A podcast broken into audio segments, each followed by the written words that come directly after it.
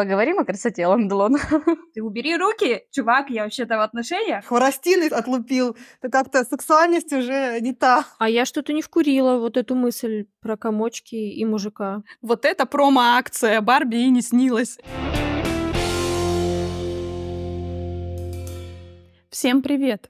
Это подкаст «Субъективная камера», в котором простые девчонки, страстно любящие кино, встречаются и обсуждают фильмы, делятся своими впечатлениями от просмотра пытаются увидеть скрытые смыслы, рефлексируют и просто получают удовольствие от душевных встреч в онлайне. Меня зовут Настя. Меня зовут Катя. Я Лена. Тася и Настя. Сегодня мы обсуждаем фильм «Бассейн» 1969 года режиссера Жака Дере. Небольшой дисклеймер. Фильмы мы обсуждаем со всеми спойлерами. Поэтому, если вы еще не смотрели фильм, рекомендуем вернуться к нам после просмотра. Или оставайтесь с нами но мы вас предупредили.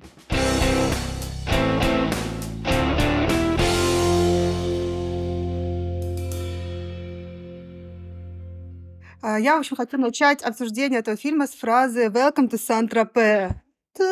Пальмы, пальмы. Немного расскажу про фильм. Съемки проходили на Лазурном берегу Франции, в местечке Раматюэль, Сан-Тропе и длились два месяца, с 19 августа по 19 октября 1968 года. С одной стороны, это визуально очень красивый фильм, да, такой летний, Угу. и очаровательная атмосфера 60-х, а с другой это такая психологическая драма, кстати, очень похожая на «Резню», которую мы обсуждали, вот, и даже в какой-то степени детектив, потому что есть убийство конце. Угу. Да, в главных ролях у нас э, четыре персонажа. Марис Роне, который сыграл Гарри, ему 42 года на момент съемок. Алан Делон, Жан-Поль, которому 35. э, Роми Шнайдер, который вообще-то Розмари Магдалена Альбах, ну, в жизни, при рождении. Мариана, 31 ей, и Джейн Биркин, Пенелопа, ей 23. Ну, это такая краткая просто справка. Можно начать уже обсуждать. Э, Давайте начнем с Кати. Катя, как тебе фильм вообще? Досмотрела ли ты его? Да, я фильм досмотрела. Немножко уснула в конце, но потом проснулась и снова досмотрела. На самом деле фильм очень красивый, и это в осознанном возрасте, мне кажется, это мой первый фильм с Ланделоном. Вы сейчас будете смеяться. Знаете, какой у меня фильм с Алан Делоном в возрасте осознанном посмотренный? С Новым годом, мама? Да. Я не буду над тобой смеяться. Мы здесь никого не осуждаем. А, русский, что ли? Русский, да, он там играет. Чуть-чуть. Да у него такая эпизодическая роль там. А вот именно полнометражный «Бассейн» был первый фильм. Да вообще со всеми а, актерами я познакомилась впервые в «Бассейне», потому что с Роми Шнайдер я тоже ничего не смотрела. Короче, безумно красивый фильм, очень интересный.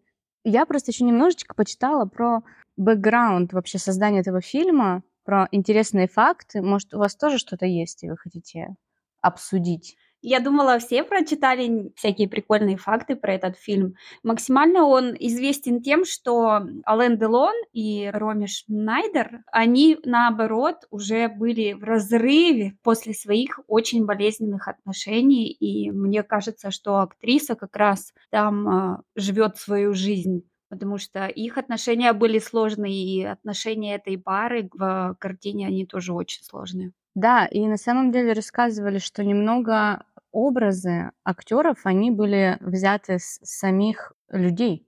Например, а, много перекликалось в самом фильме с биографией самого Ланделона, а образ Роми Шнайдера вообще был полностью списан с нее. Да, еще Джейн Биркин фактически тоже играла саму себя там в плане стиля, ее поведения. Вот в дальнейшем, когда мы будем какие-то эстетические моменты кино обсуждать, для моды этот фильм очень значимый. Ее канонические вот образы, весь ее гардероб был взят из ее личного гардероба. Ну, там такой не, неприменимый, конечно, он к обычной жизни. Я так посмотрела, такая красиво, конечно, но носить мы это не будем. Почему? Ну куда? Там у нее была какая-то рубашечка, юбочка. Мне прям очень понравились. Вельветовые брюки. А, да, вельветовые брюки. У меня есть такие, но возьму на заметку. Что хочется сказать, вот конкретно для меня, почему я в конце уснула? Потому что события развивались вот первую половину фильма очень медленно. И когда уже вот у них произошел какой-то конфликт еще до, до момента убийства, Я такая, ну все, сейчас будет конец. Я просто нажимаю на экран, смотрю, а это только середина. И я такая, что? Вы издеваетесь? Мне сейчас еще смотреть час? Ну и, короче, это все очень-очень долго, но на самом деле потом уже после просмотра я сидела, анализировала героев, их поступки, их характеры, и это довольно интересно и хорошо, наверное, показано в самом фильме. То есть э, мне кажется, что все персонажи в полной мере раскрыты. Возможно, за исключением Марианны, потому что, ну, не знаю, ну, какая-то темная лошадка для меня оказалась. Но всех остальных очень легко получилось считать. Вот вы что думаете на этот счет? Да, давайте мы, как я говорила, уже скажем свои описания персонажей. О, это вообще было сложное задание. Собственно, о чем мы? Перед обсуждением я попросила девочек описать каждого из героев двумя словами – существительным и прилагательным, чтобы нам было легче составить их психологические портреты. Сложно? Да, это было сложно. Я сделала, но я, например, писала, во-первых, я некоторых персонажей писала, а, как я бы их описала в начале, в середине и в конце, потому что они А. действительно хорошо прописаны, у них у многих есть арка, ну, в смысле, не у многих, а у всех. Вот только героиня Джейн Биркин, Пенелопа, вот для меня она не поменялась. Ну да. Еще добавлю, что почему еще было сложно, мне конкретно, не знаю, как остальным, в том, что ты как будто упрощаешь, когда ты сводишь это к двум словам, ты сильно упрощаешь образ, и, и ярлык становится максимально ярлыком. Да, это прикольно. Давайте, давайте, Настя, говори. Только можно еще один важный вброс перед тем, как я начну говорить? А, мне фильм не понравился. Ну, не то, что не понравился. Я его посмотрела, такая, класс, красивый фильм, все, хорошо, спасибо. Ну ты не уснула хотя бы. Я не, нет, я не уснула, я с интересом, в принципе, смотрела. Короче говоря, переехали. С кого начнем? С самого главного героя Жана Поля? Давайте. А, Я себе написала, что вначале он нам предстает беззаботным красавцем. Ну, вообще, достаточно быстро становится понятно, что не такой уж и на беззаботный каким-то отдельным фразочкам. Да-да-да. Да, поэтому потом он в середину перерос в неуверенного красавца. И в конце он у меня стал трусливым убийцей. И вот с этим я немножко сама внутренне не согласна, потому что я просто не смогла подобрать прилагательное подходящее. А я подобрала. Давай. Я не уходила так далеко в детали, и вот это задание со звездочкой я выполнила только вот по итогу, с чем у меня персонаж. И я Жана Поля назвала хладнокровным убийцей, Мгм. потому что то, как он это сделал, не хочу осуждать, но осуждаю. Как не осуждать? Он не просто его столкнул. Это жестоко, ужасно. Да, и когда он объяснялся перед Марианной и рассказывал, что он, он, ну, не знает, что на него нашло, понятно, что в какой-то момент тобой могут овладевать эмоции, и ты не отдаешь отчет своим действиям, но в какой-то момент тебя должно вот так перещелкнуть, и когда ты понимаешь, что пора остановиться и вернуться в сознание. Можно, можно, можно, я как будто бы оправдаюсь. Я рассматривала э, это слово, но почему-то внутри я себе наш- не нашла объяснения, я не могла его применить. Ну, мне чего-то для хладнокровности в его образе не хватает. А чего именно, я не могу сказать.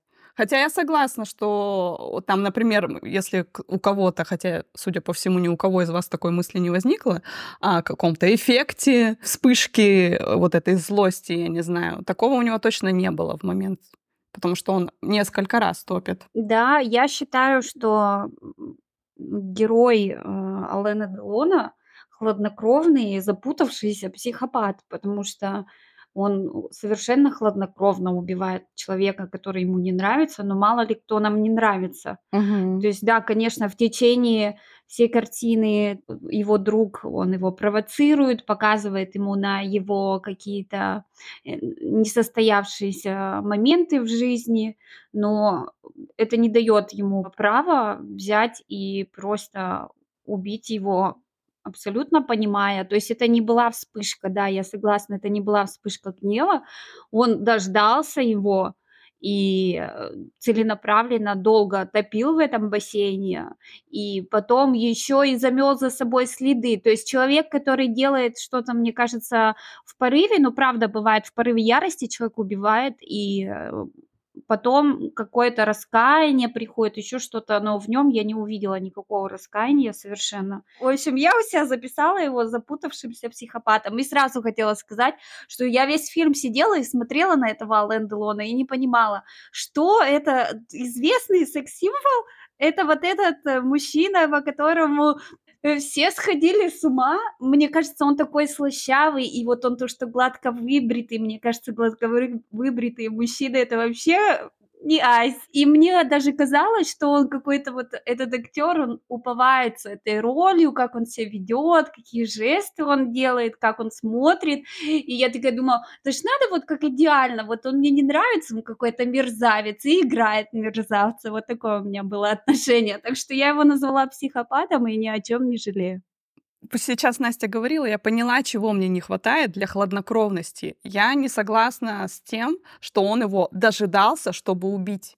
Мне кажется, вот момент, что он решил его убить, он наступил внезапно. И именно поэтому я не, нас, ну, не могу назвать его хладнокровным убийцей.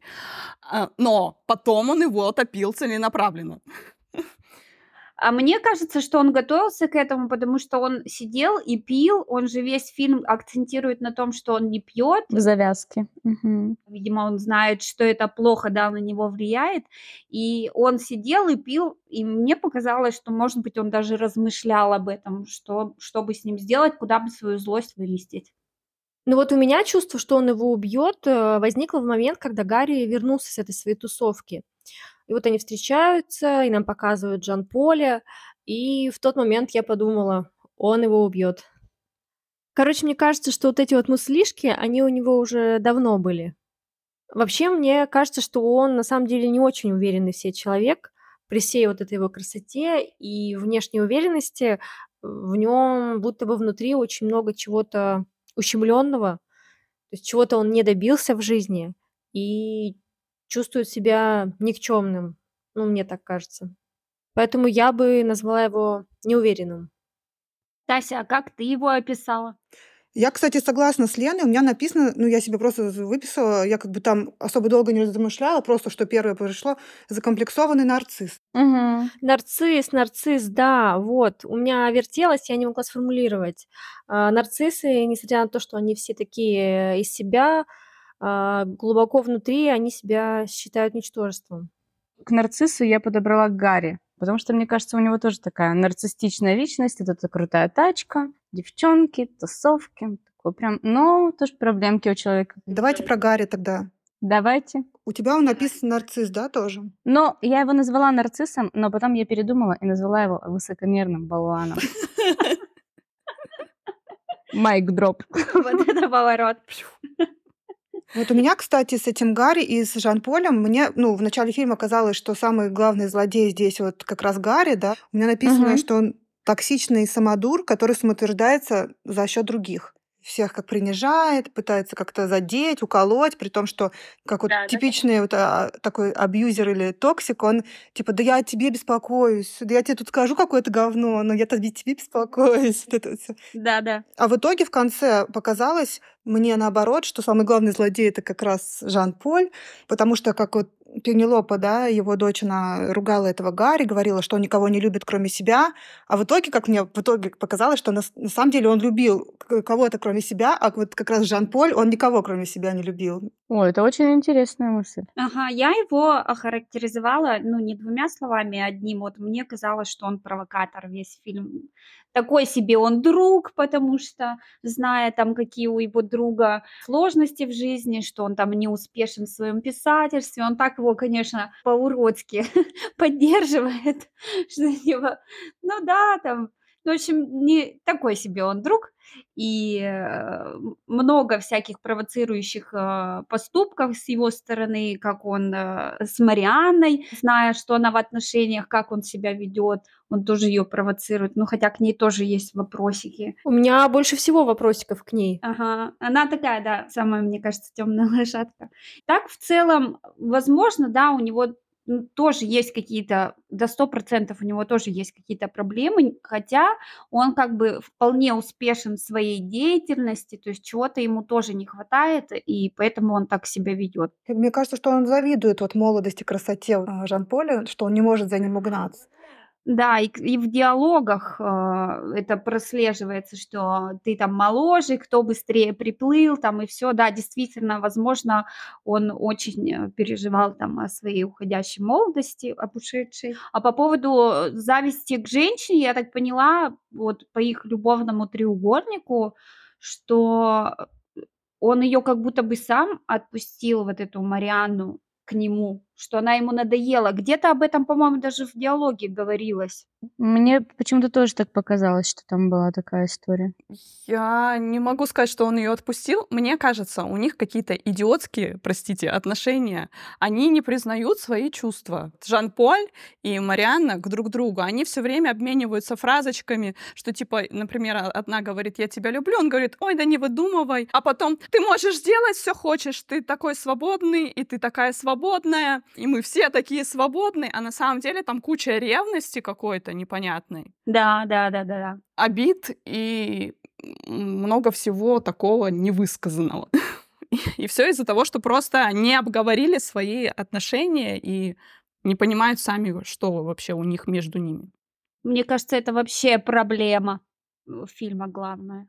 Я еще обратила внимание, знаете, на что? Что м, когда Гарри идет будить Марианну с завтраком в постель, и он ей ставит завтрак, и вот так резко шторы, да, раздвигает. И также потом Марианна будила Жан-Поля. То есть из этого следует, что у них вообще на самом деле одинаковые повадки, что и на самом деле они как будто очень сильно подходят друг к другу, намного больше, чем с Жан-Полем у них. Вот было бы все нормально, если бы она осталась с этим Гарри, а Жан-Поль бы с этой Пенелопой, и, и все остались живы. Или бы жили уже все вместе. Если бы они все пошли в психотерапию. Это в идеале. Где наша интеграция сервисов? Не работает. Промокод никакого не будет. Дает вам скидку 0% на любых сервисах психотерапии. Пользуйтесь, пожалуйста. Не забывайте отмечать нас в социальных сетях. Но можно отметить, что психотерапия — это хорошо. Сервис ясно, свяжитесь с нами. Давайте про Пенелопу. Ну вот здесь как раз-таки я не подобрала нужное прилагательное, я с ним не совсем согласна. А, Я назвала ее избалованным ребенком, но здесь явно не избалованный, а, возможно, недолюбленный или, ну, короче, что-то с ребенком, потому что поведение такое у нее довольно детское, вот эти обиды, и вот это вот, что я хочу то, что принадлежит, принадлежит другим, когда она катает эти хлебные комочки. Ой, это вот это вообще отдельный вид наслаждения. Я вспомнила, что я тоже так катала в детстве. Стоп. Что там она сказала, когда она катала хлебные комочки? И что, какой фильм ты смотрела? Да, в общем, э, в этой сцене, где она катает хлебные комочки, к ней подходит Марианна, и она ее спрашивает, какой тебе больше нравится? Она такая, ну вот этот, она говорит, и мне тоже этот, намекая, что на самом деле ей нравится ее мужчина. Мгм. Да, все, поняла. А я что-то не вкурила вот эту мысль про комочки и мужика. Там много, кстати, было хитрых аллегорий на тему отношений, там про то, что первое купание в море всегда... Волнительное там что-то. Да, что-то устаешь всегда. Первое морское купание всегда утомляет. Вот я выписала. Спасибо, Тася. Э, Вам не кажется, что это был намек, вот эта фраза этой Марианны, что- что она была девственницей? Да, так это же, это же было, да, мне кажется, она про секс говорила. Она потом ему и сказала, что ты все волен делать, что тебе вздумается. Она, ну, уже осознала в тот момент, что у них э, что-то было. И судя по тому, как Пенелопа себя вела за столом, потом она даже не могла сидеть, не могла ни на кого смотреть, Мгм. она убежала, то есть она не понимала вообще, как себя вести, возможно, она там чувство вины какое-то даже испытывала. Мгм. И, ну, и я такая думаю, ну, сто процентов что-то было. Мгм. Было, было. Нет, было это понятно, но что именно это у нее первый мужчина он стал, мне кажется, так даже. Да, согласна. И еще супруга же говорила вот э, герою, ну, Гарри, что это ты за ней следи там, следи. Возможно, это еще отсылка к тому, что она невинная такая, это что он э, обещал ей следить за ней. Ну да, прикольно, кстати, что все все понимают за этим столом, что произошло, и при этом обсуждают очень долго, как готовится рис, и какой он пресный там. В общем, за столом там, да, такое лицемерие. Вообще, они все герои, все страдают этим лицемерием. Они все сами не являются теми, кого они пытаются изобразить в своей жизни. Это было мерзко. Ну вы, блин, все друг про друга знаете, понимаете, и сидите за столом такие, как ни в чем не бывало. Вот знаете, как я еще этот фильм «Фальшивый лоск» назвала? М, Отлично. Это фальшиво, они все фальшивы. А У меня написано, что она, знаете, кто она у меня? Она у меня соблазнительная бунтарка. М, Да. Намеренно соблазняет и прикидывается такой ланью вроде как, да, невинной. А сама там уже целую стратегию прописала, как его Ага. заполучить, наверное. Что она все это делает расчетливо очень, как будто бы. Согласна. У меня совсем в другую сторону. У меня, но я тоже написала, и мне не нравится это, то, что я написала, потому что это звучит обидно. Я написала, что она белая ворона. А почему? Потому что она э, в фильме, она отгораживается, и это визуально потом на киноязыке я вам расскажу, это визуально показано. Она отгораживается от всех. Ну да, это видно везде. Я не такая, как вы. Для меня у нее такой был четкий посыл, и поэтому я обозвала ее так. Потом я там еще писала всякие наблюдательные красавицы, но мне тоже это все не нравится. Скучающие красавицы, потому что вначале она тоже такая вся, Мгм. чем, чем же заняться. А наблюдательный, потому что она все время за всеми смотрит. Тоже на протяжении всего фильма показывает, как она смотрит, как она видит все реакции, жесты, все это считывает. Да, Настя. Я ее назвала хитрюшкой. Она с самого начала такая вот, да, я согласна, такая невинная овечка, молчаливая, действительно ведет себя иногда так э, по-детски. Томная. Да, и как будто бы вот она стесняется поздороваться, стесняется искупаться. Но потом в течение фильма, конечно же, не зря постоянно камера наводится, когда какие-то острые моменты, как она а, чекает реакцию своего отца, Жан-Поля. Она все прекрасно понимает. Все, что она делает, это осознанно и эм, ну, строит из себя вот такую скромную девочку. А, еще мне очень понравился момент в кино, когда она точно так же после острого момента наблюдала за реакциями, она потом садится за стол, шахматная, где доска стоит, и она выставляет двух королей. Ход отсюда и ход отсюда. Да-да-да. И я поняла, что это вот тот момент, когда напряжение в фильме начнет нарастать. То есть она чувствует прекрасно, что между ее отцом и Жан-Полем э, конфликт нарастает, и э, что-то дальше будет. Будет война. Но так и получилось. А знаете, что хочется обсудить еще? Вечеринку и дикие танцы. Это что было?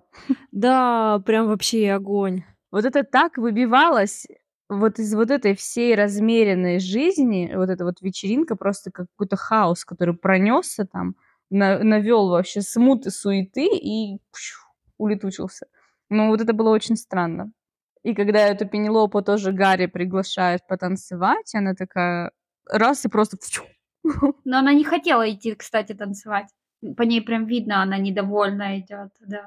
Она не хотела, да. И она вот, вот этот вот танец, который начинает потом танцевать, он как будто какой-то провокационный. И здесь она тоже показывает какую-то свою бесноватость. Тоже лицемерно эта Пенелопа на самом деле. Она же высказывалась там, какой отец у нее хреновый. А, нафига ты с ним вообще поехала? Ну тебе не хочется сидеть на вечеринке, уйди там, я не знаю, погуляй, иди спать, ложись. Мгм. Вот зачем вот это вот сидеть с недовольным лицом или ехать с отцом куда-то? Но ей хочется вот этой вот красивой жизни. Судя по ее выражению лица везде, ей этого ничего не хочется. Ни танцевать, ни путешествовать, и вообще какой у нее плохой отец. Все ее раздражают. Кроме Жан-Поля, которого она тайно вожделеет. Но при этом, вот, кстати, она говорит, не объясняет, почему. Она говорит, что не поехать было не вариант. Может, с матерью у них были плохие отношения? Кто знает. Она даже матери не сказала потом, что умер Гарри. Когда ее спросил полицейский, да, или кто там в разговоре. И она такая, да, ей все равно. Я еще хотела спросить у вас по поводу э, Марианы. Вот она сказала, э, когда выяснилось, что она в курсе, кто убийца, она им говорит, первым делом ты должен отправить э, Пенелопу домой. Мгм. Она, и это делаю, типа, я не для себя. Ага, ага. Это ее манипуляция была там, типа, я-то все знаю, так что ты давай-ка вот эту девочку отсюда спроваживай. Это вот в такой манере это было подано все. Мгм. И на самом деле вот это ее поведение, что мне кажется, я тебя не знаю, я с тобой никуда не поеду, это тоже провокация, и это тоже своего рода игра. чтобы, опять же, посмотреть, что он будет делать. То есть, если она говорит, что я с тобой никуда не поеду, и он такой, нет, нет, ты мне нужна. Она такая, а, ну я ему нужна, ну вот мы получили, что хотели. И теперь она вообще как будто его подсадила на крючок, что если он что-то будет не так делать, она, у нее всегда будет козырь в рукаве. Да. Давайте тогда к этой Роме Шнайдер, Марианна. Вот у меня она расчетливая. Она темная лошадка. Вот да. Мне она нравится меньше всех. Да на самом деле, посмотреть на ее бэкграунд, и тоже жизнь-то такая у нее тяжелая. Была с одним мужчиной, который вообще не обязательный и в серьезных отношениях не заинтересован. Передал ее другому, у которого тоже на самом деле на нее планов серьезных-то нет. Что значит передала? Она что, знамя? Это он сам так говорит, уступил. Уступил, да. И она, она с ним уже два года в отношениях, в которых, вот как уже да, мы ранее сказали, вообще непонятно, что это за тип отношений. Там какая-то страсть, и больше мы ничего не видим кроме этой страсти и, как Лена писала, каких там любовных утех, из-за которых было тяжело смотреть этот фильм. Смешные утехи, похлопывание веточкой. То когда ты говоришь там веточкой чуть-чуть пошлепала, когда ты говоришь хворостиной отлупил, то как-то сексуальность уже не та.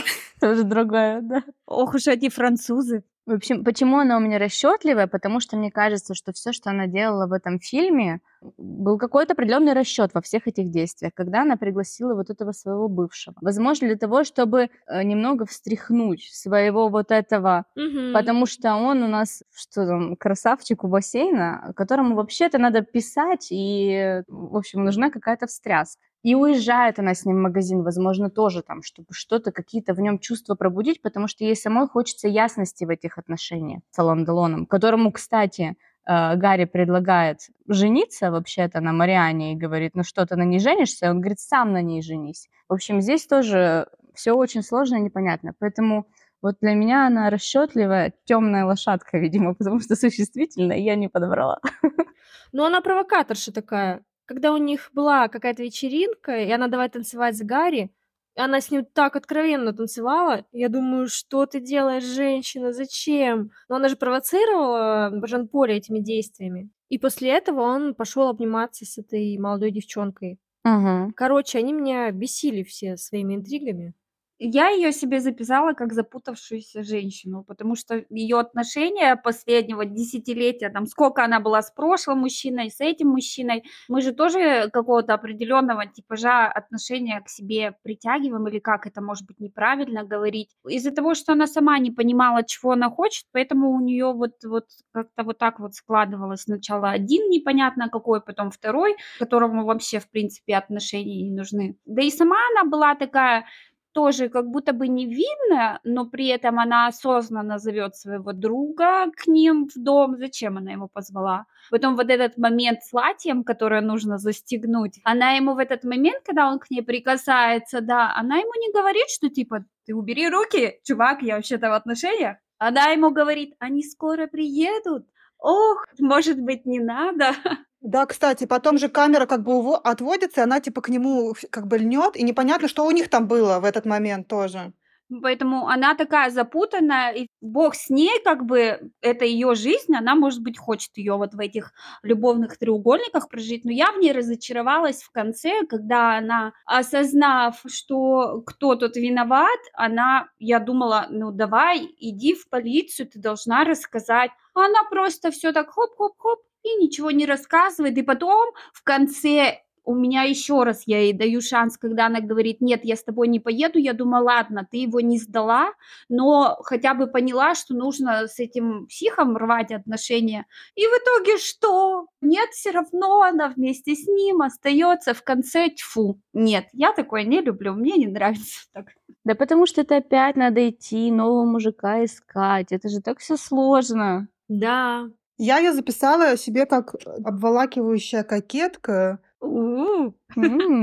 Я, честно, любовалась ее внешностью, в плане у нее такие глаза прозрачные. Она очень красивая, да. И они такие разные с Джейн Биркин вроде как, но обе очень по-своему несовершенно, может быть, красивые, но вот прям как притягательные какие-то. Согласна. Я, кстати, да, хотела быстренько, может быть, ее биографию тут поподробнее рассказать, что вообще этот фильм, этот мистический какой-то случился в их жизни, вообще в жизни всех этих актеров, потому что у Делона и Шнайдер были отношения с 58 по 63, они вообще были помолвлены, Потом он просто ее бросил еще таким ужасным способом. По смс-ке? Да, вряд ли. Ну, это было типа по смс потому что она пришла домой, шкафы пустые, на столе лежит букет из черных роз и записка «Уехал в Мексику с Натали. Адиос». Подлец. Ну точно, хладнокровный убийца. Но он и в жизни, похоже, был такой. Он, да, он очень похож в жизни на этого персонажа. И, в общем, после этого она пошла во все тяжкие, она курила по три пачки сигарет в день, и в алкоголе там все топила свое горе. И только спустя, а, как у них там дорожки разошлись, он с этой Натали женился, потому что она забеременела. Натали Бартолеми. Натали Бартолеми. В общем, она единственная его жена, из всех его пассий, она единственная, кто смогла довести дело до брака. А в это время Роми Шнайдер три года была одна, и только там спустя три года она встретила э, режиссера. Его зовут Гарри Майен. Гарри, напоминаю. Угу. В конце концов, то есть у нее наладилась тоже жизнь, она стала сниматься, вроде как забыла, отпустила, но тут он опять вырисовывается на горизонте ее жизни, потому что он уже типа расстался с этой Натали, развелся, и он типа вот приголубь меня там обогрей, вот типа того. И она бросилась к нему вот все равно. То есть пришла к нему на помощь, что-то там с ним проводила какое-то время, и он типа в ей благодарность предложил сняться в бассейне. Что типа вот мы как раз ищем актрису, я хочу, чтобы это была ты. И она просто бросила все и полетела во Францию сниматься. И э, журналисты в это время караулили их там. Они же знали, что они типа бывшие, и что должно случиться сенсация. Они там караулили, и в итоге накараулили, что они реально уже не в фильме, а в жизни, они в аэропорту страстно целовались там после съемок. И это узнал этот Гарри, муж, и он подал на развод. И спустя два года его нашли повешенным на ее шелковом платке, и она типа всю жизнь не могла себе этого простить, что типа он из-за нее он ее очень сильно любил. А еще у них был сын, и это вообще тоже какая-то трэш-история, реально. Ой, да, я смотрела, ужас. Да, и сын 14-летний погиб, он перелезал через какой-то забор, не удержался, и на какие-то острые штыри упал прям, угу. и его не смогли спасти. И вот после этого все, она уже не, ну, как бы не могла оправиться, там наркотики у нее были, ей не, не помогали антидепрессанты, она, в общем-то, мешала алкоголь, наркотики и все вместе. И в 42 года она просто при трагических, не, точнее, не при трагических, а неизвестных событиях, короче, умерла. И сам Алан Делон говорит, что он ненавидит пересматривать фильм «Бассейн» из-за того, что ему очень тяжело, что его и Роми Шнайдер, его любовь, он ее называл чуть ли не всей его жизни, и его близкий друг вот этот, который Гарри играл, они оба закончили трагичную жизнь. Этот Гарри умер от рака тоже в достаточно молодом возрасте. А еще странный тоже факт, сразу же все факты на стол, так скажем, во время съемок э, фильма 1 октября 1968 года нашли труп Марковича, телохранителя Алана Делона, который был убит при таинственных обстоятельствах, и преступление так и не было раскрыто. Известно, что во время съемок, которые проходили вот там на в Сан-Тропе, в это время в Париже, на, на берегу реки Сены, был найден вот этот труп. И Делон в это время находился на съемках, но э, по неподтвержденным сведениям он выезжал в Париж да-да-да-да. Его подозревали. Угу. О его причастности к этому убийству до сих пор ходят, да, легенды, потому что, типа, якобы у Марковича это был э, адюльтер с женой Делона Натали вот этой вот. И даже отсылки к этой истории можно найти в фильмах 70-х с участием Делона, если внимательно смотреть. А вот даже в бассейне в самом, ну, просто я, я тоже слышала такое мнение о том, что фильм охарактеризовали как фильм провокации, как раз потому что а, во время съемок случился вот этот вот инцидент с телохранителем, да, и до сих пор неизвестно все-таки при каких обстоятельствах он погиб. И здесь таким образом режиссер как будто бы показывает, вот смотрите, вы подозревали Ланделона, и вот показывает его тоже в, роли убийцы, что вот смотрите, да, он действительно может хладнокровно убить всех неугодных. И, в общем, тоже был такой прям пиар-компания вокруг этого фильма, ну, довольно, мне кажется, такая интересная, успешная. По тем меркам, это, наверное, вообще просто шок-контент. И получается, что в самом фильме у них было вот это в конце фильма приходил следователь, он постоянно его допрашивал, и в реальной жизни Делон в это время ездил на допросы тоже по делу вот этого убийства телохранителя. То есть, ну, честно, жутковато все это. Вот это промо-акция Барби и не снилась. Реальное, блин, убийство. Жесть. Черный юморок. Я прям сижу, слушаю и понимаю, что клубок вот этих трагедий, за исключением там болезни у человека здесь не предугадать, запустился только от того, что люди, блин, не могут разобраться в своих отношениях. Если вы вместе, будьте вместе. Если вы все, то все. Мгм. Вот эти вот измены, тем более в рамках семьи, никогда бы не подумала, но скажу, все-таки семейные ценности нужно беречь. Это правда. Я хотела вас спросить, по фильму, да, видно, что будто бы Жан-Поль изменил Марианне в отместку. Ну, он-то не давал вроде каких-то первым, он не шел на, на такую измену, Мгм. а она как будто бы сильнее к этому Гарри тянулась, и он это видел, и он такой, ну, типа, она его уже достала, и вот я пойду и изменю. Хотела задать вопрос. Вам кажется, что если бы Марианна не давала поводов, он бы не посмотрел в сторону 18-летней девушки, ведь он же изначально спросил, сколько вам лет, когда она только зашла? Для чего он это спросил? Да он сразу на нее обратил внимание. Вот этот вот с зажигалкой. Ну да. Подкурить сигаретку. Ну, может быть, это его несколько уже спровоцировало пойти на конкретные действия. Вполне возможно. Черт его знает.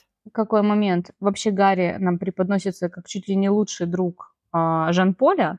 И тут появляется дочь 18-летняя, про которую никто не знает. Возможно, вот это «сколько тебе лет» было, вот чтобы вообще узнать, а откуда ты, где ты была зачата, с кем. Я ведь лучший друг, я должен знать. А вот момент сейчас вспомнила, немножко не в тему, но мне показалось это очень странным. Взаимоотношения Гарри со своей дочерью. Там был момент, когда она лежит у бассейна, и он с ней общается, как будто с девушкой. Да, ты такая красивая. там. У тебя там какая-то гладкая кожа, а тебе так приятно пахнет. Да, вообще, это какое-то извращение. Ну, это так сексуализировано. Я думаю, так, что за фигня? Короче, мне показалось это очень странным. Ну, в этом может быть правда, ведь он же с ней, по сути, не общался никогда, и он ее воспринимает даже не как дочь, а просто как красивую девушку. То есть, возможно, там вполне себе могли быть какие-то позывы нехорошие. У меня есть версия на вот этот счет. Меня тоже смутила немного эта сцена, но потом я поанализировала, подумала и вот до чего додумалась. В общем, он, вот вообще как сам типаж и персонаж, ему важно иметь все самое лучшее. У него крутая тачка, у него классная работа, он такой вот свободолюбивый, и никто не может его на себе женить. И тут у него появляется дочь, о существовании которой тоже он не знал, там, 18 лет, которая, как его машина, с прекрасной бархатистой кожей, красивая. И он ей просто наслаждается, то есть он приносит ей кофе, он за ней там пытается ухаживать, просто потому что это вот очередной объект, которым он обладает. И он неве- невероятно горд вообще собой, что у него такая красивая, потрясающая дочь получилась. Просто ни у кого такой нет. Ну да, самоутверждается. Да-да-да, очередное самоутверждение, и вот именно вот эта нар- нарциссичная натура, и показать ее еще всем. Он же вот приезжает э, в гости, потом еще устраивает эту вечеринку. Короче, вот здесь еще важно, чтобы все вокруг тоже узнали, какая офигительная дочь у него есть. Кстати, автомобиль у него Мазерати Гибли 67 года, который считался там одним из... э, Он на выставке был, он там прям какой-то супер-мега автомобиль, но реально красивый. Как Алан Делон. Поговорим о красоте Алан Делон. На любителя, так скажем. Он действительно красивый, как вот Кен. Какой-то слишком идеальный. Но у него есть какая-то харизма. А мне наоборот показалось, что ее нету. Я вклинюсь, э, можно. Мне внешне вообще понравился Алан Делон. Но бэкграунд его, сразу внешность так... Все, забыли. Да, надо смотреть на него это, без бэкграунда. А почему он мне понравился? Вот честно, мне он напомнил, я уже вам показывала своего дедушку как-то, когда мы обсуждали оттепельное кино, он мне напомнил внешне очень моего деда. Вот, а я считаю, что мой дед в молодости был просто очень красивый мужчина. Но мне кажется, он красивый, но не в моем вкусе. Я будто бы объективно понимаю, что он красивый. Могу понять, э, почему там сходили по нему с ума. Вообще, я смотрела фильм и думала о том, что они все очень красивые. Какие-то прям идеально красивые. Еще я подумала, что бассейн — это как отдельный герой в фильме. Мгм. Ой, интересная мысль. Ему очень много уделяется внимания. Прям часто нам показывают сцены, как они купаются. Постоянно какие-то вставки бассейна, возле него какие-то сцены показаны. М, Я не могу сформулировать, что он олицетворяет. Какую-то глубину вот этой тьмы и чего-то непонятного, того, что происходит между ними. Мне а, сцена у бассейна, особенно вот сцена убийства, знаете, что напомнила? М. Мне напомнила Аннет, когда герой Адама Драйвера убивает своего вот коллегу. А я даже не помню этого. Я один раз посмотрела и забыла. Нет, а я почему-то прям сильно запомнила. И когда начала, началась сцена у бассейна перед убийством, мне даже показалось, что ракурс похож, но ракурс в итоге не похож. Я пересмотрела, но почему-то мне прям сразу вспомнилось. Ну, может, это такая отсылочка? Ну, может, почему нет? Учитывая, что два раза, по-моему, переснимали это кино, и какое влияние этот фильм оказал на моду, на всякие штуки там, то вполне возможно, что это действительно была какая-нибудь, какой-нибудь привет тому фильму. Угу. Отсылочка. У меня записано, что повторить шедевр Дере пытался Франсуа Озон с бассейн, тоже фильм назывался «Бассейн» 2002 года, Да. и Лука Гуаданиньо «Большой всплеск» 2015. И если первый сделал ремейк, то второй изменил чуть-чуть оригинальную историю персонажей и действие перенес на юг Италии. Можно я про большой всплеск немножко скажу, потому что я очень хотела посмотреть этот фильм. И на самом деле я до сих пор все-таки хочу его посмотреть, и мне кажется, он мне понравится больше. Очень интересно, что а, режиссер говорит о том, что он вообще не хотел снимать ремейк. Он а, просто оттолкнулся от идеи. Но при этом у него герои носят практически идентичные имена, за исключением Жана Поля. Он, э, герой в «Большом всплеске», носит имя Пол. Ну, почти то же самое. Изменил чуть-чуть. Но, как я поняла, да, сюжетная линия там гораздо сложнее. По поводу бассейна, то, что Лена сказала, что это пятый персонаж или пятый герой, ну да, я тоже согласна. И постепенно идет погружение в фильм, как он постепенно раскачивается, как вот ты в воду погружаешься тоже постепенно э, в этот бассейн. И я еще выписала себе цитату какого-то критика, мне понравилось. «Под голубой водой красивой жизни таится болото скуки и пресыщенности, методично засасывающее все глубже. И выбраться из этой трясины не поможет даже шоковая терапия в виде трупа. Остерегайтесь роскошных вилл и праздного безделья».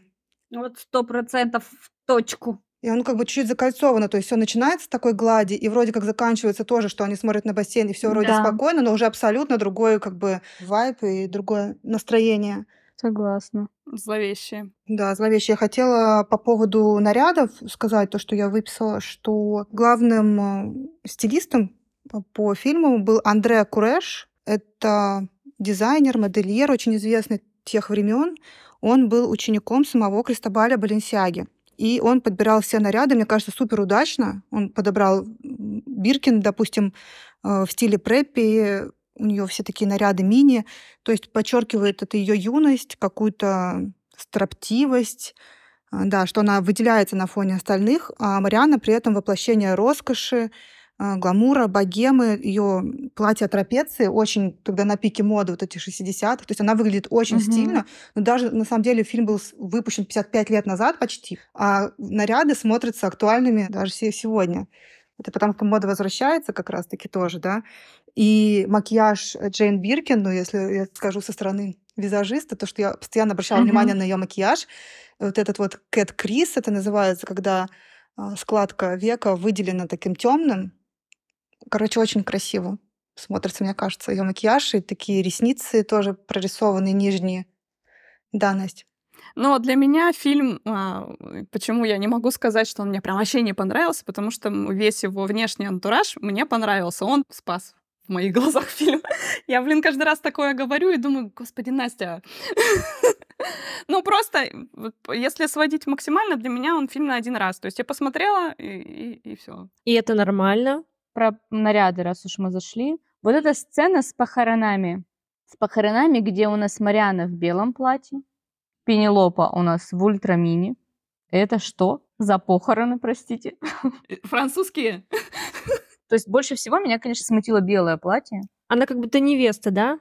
Несостоявшаяся. Мне сейчас пришла такая идея. Да, это ты что-то тут намудрила. Ну, короче, вот это мне показалось странно. Может, вы что-то думаете на этот счет?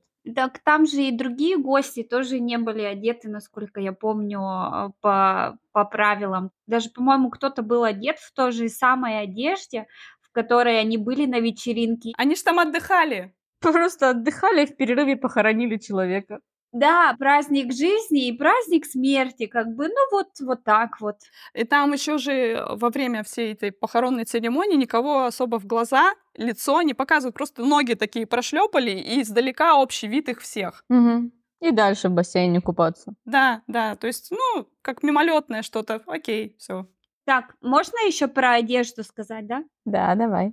Конечно же, я как человек, увлекающийся шитьем, с интересом разглядывала тоже все наряды, которые там были. И эстетика вот этой вот одежды, и то, как это было потом канонизировано. Да, там использовались наряды, которые уже были актуальны, но и в том числе этот фильм задал моду, которая до сих пор не вышла.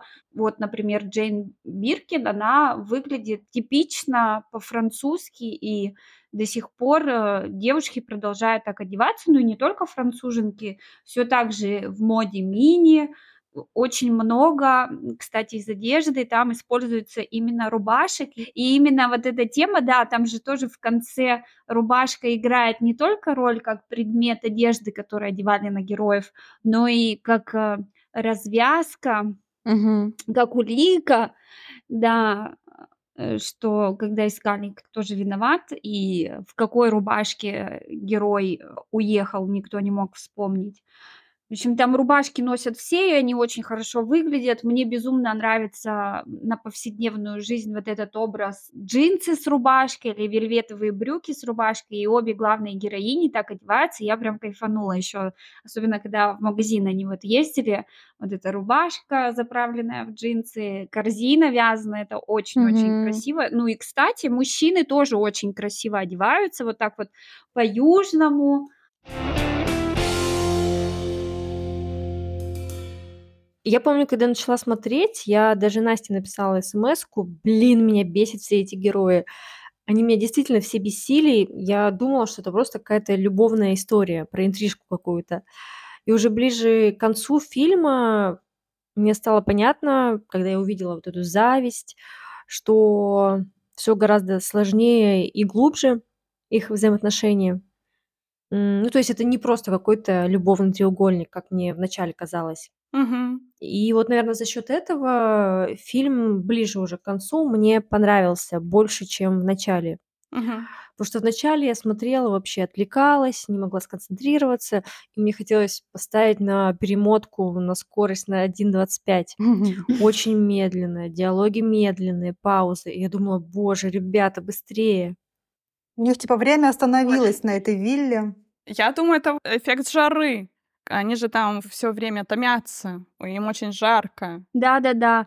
И еще таким образом как-то роскошь их жизни подчеркивается. Знаете, это типа, это только бедняки торопятся, а богатые люди, они как бы наслаждаются жизнью и живут медленно. Но как потом выясняется, эта богатая жизнь, это же мишура, потому что живут-то они на вилле друзей. Да. Ни у нее не складывается работа, ни у него. Что все это показуха какая-то. Мгм. А Мне понравилось, как Гарри подкольнул Жан-Поля, когда они разговаривают, ну, что он спрашивает, а она пишет, он там говорит, что нет, и он ему такой говорит, а ты уверен, что не мешаешь ей? Я такая, ну, нифига себе. Да, вот такой засранец был. Он всех подкалывал. Ну, причем, да, это вот, как на... Тася сказала, что это было с позиции, что, типа, вообще-то я о тебе забочусь, и я твой друг, а на самом деле, типа, посмотри, какая ты какашка. Да. Ну, они там все стоят друг друга. Все они какие-то отрицательные для меня герои. Да, да. Только кухарка и домработница нормальные вроде. Еду в конце забрала. А, инспектор? Он не дожал. Надо было обыскать все, он просто на слово поверил. Кстати, да, самое интересное, что даже не было обыска. Произошло убийство, ну, возможно, убийство. Да ему тоже там голову напекло на этой вилле, он уже ничего не соображал. Он такой, да, что эти богатые приехали, уехали, убили одного, убили другого. Ну, Одним богатым больше, одним меньше. да. Поеду в офис, выпью лимонада. Я вам много опять не расскажу, на самом деле, потому что там весь фильм в основном строится, ну вот вы озвучили про, про ассоциации вот эти с сексуальным подтекстом различные, да? Блокинг, вот с чем он, в принципе, схож, например, с той же резней. Тоже на, в самом начале, э, когда ребята Гарри с Пенелопой приехали, их выстраивают по уровням, например, и Пенелопа и Жан-Поль садятся и сидят, эти двое стоят, хотя можно было всяко разно там их комбинировать. Пары противостоящие, скажем так, выделены с самого начала. Плюс а, Пенелопу я говорила, что отгораживают от других. Например, а, на вечеринке это явно показано. Есть сцена, где она показана сингл-шотом, и потом уже другой кадр, где показаны все остальные, где очень много народа, а она прям одна Мгм. в кадре. У нее никого в кадре нет, хотя это шумная вечеринка. И дальше он ее ставит так, что она находится за стеклянной стеной, Мгм. отгорожена от всех. И много таких моментов, где она как бы со всеми, но не с, ну, не с вами. Часто она показана с передним планом, в основном с деревьями. То есть деревья у нас на переднем плане, она там возле бассейна ходит. Тоже а, отгораживание.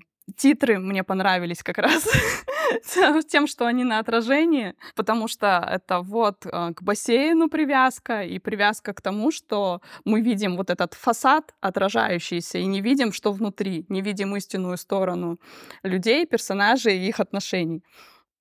Крупные планы используются на важных словах. В самом начале, когда Жан-Поль и Марианна разговаривают о том, кто звонил, планы становятся одиночными и крупными, как раз когда она говорит, что вот там твои друзья приедут. А а зачем они приедут? Почему ты их позвала? В этот момент они до этого показывались вместе в кадре, и тут они разобщены, и у каждого своя история. Он уже знает, что сейчас будет все равно опять вот эти игры в зависть, а, в соперничество и что-то такое.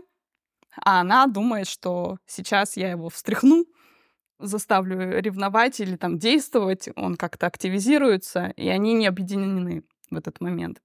Плюс там в конце тоже, когда они пытаются поговорить за столом, Пенелопа ушла, и Гарри за ней ушел, они остаются вдвоем, и тоже есть общий план, где они вдвоем, но при этом она сильно далеко. И одиночные планы, когда общего языка они не находят. То есть она там говорит «прости», а он вообще ничего не говорит, потом она ничего не говорит. Ну, нет контакта. Мне очень понравился момент, когда Гарри и Жан-Поль поехали кататься на машине, нам оставляют звук машины и показывают при этом Кто-то спит, там лежит на кровати, там было что такое, да? Да, там а, в этот момент Марианну показывают и показывают Пенелопу отдельно у бассейна, но звук остается у машины. И это вот символ того напряжения, который появляется и нарастает между мужчинами на фоне их соперничества в отношении женщин. В остальном я больше ничего про этот фильм сказать не могу. На этом у нас все. Спасибо за то, что были с нами. Делитесь впечатлениями о выпуске в комментариях, подписывайтесь на наш подкаст, ставьте сердечки. Нас можно слушать на таких подкаст-платформах, как Яндекс Музыка, Apple Podcast, YouTube. До новых встреч! Пока-пока.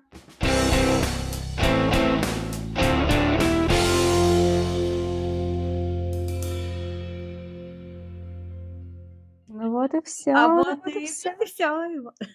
Я ухожу из твоей жизни.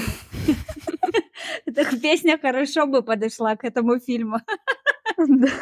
То есть мы начинали с Welcome to Saint-Tropez, а закончили Стасом Михайловым. А все обсуждение в моей голове играло Утилус. Ален Делон, Ален Делон. Говорит по-французски.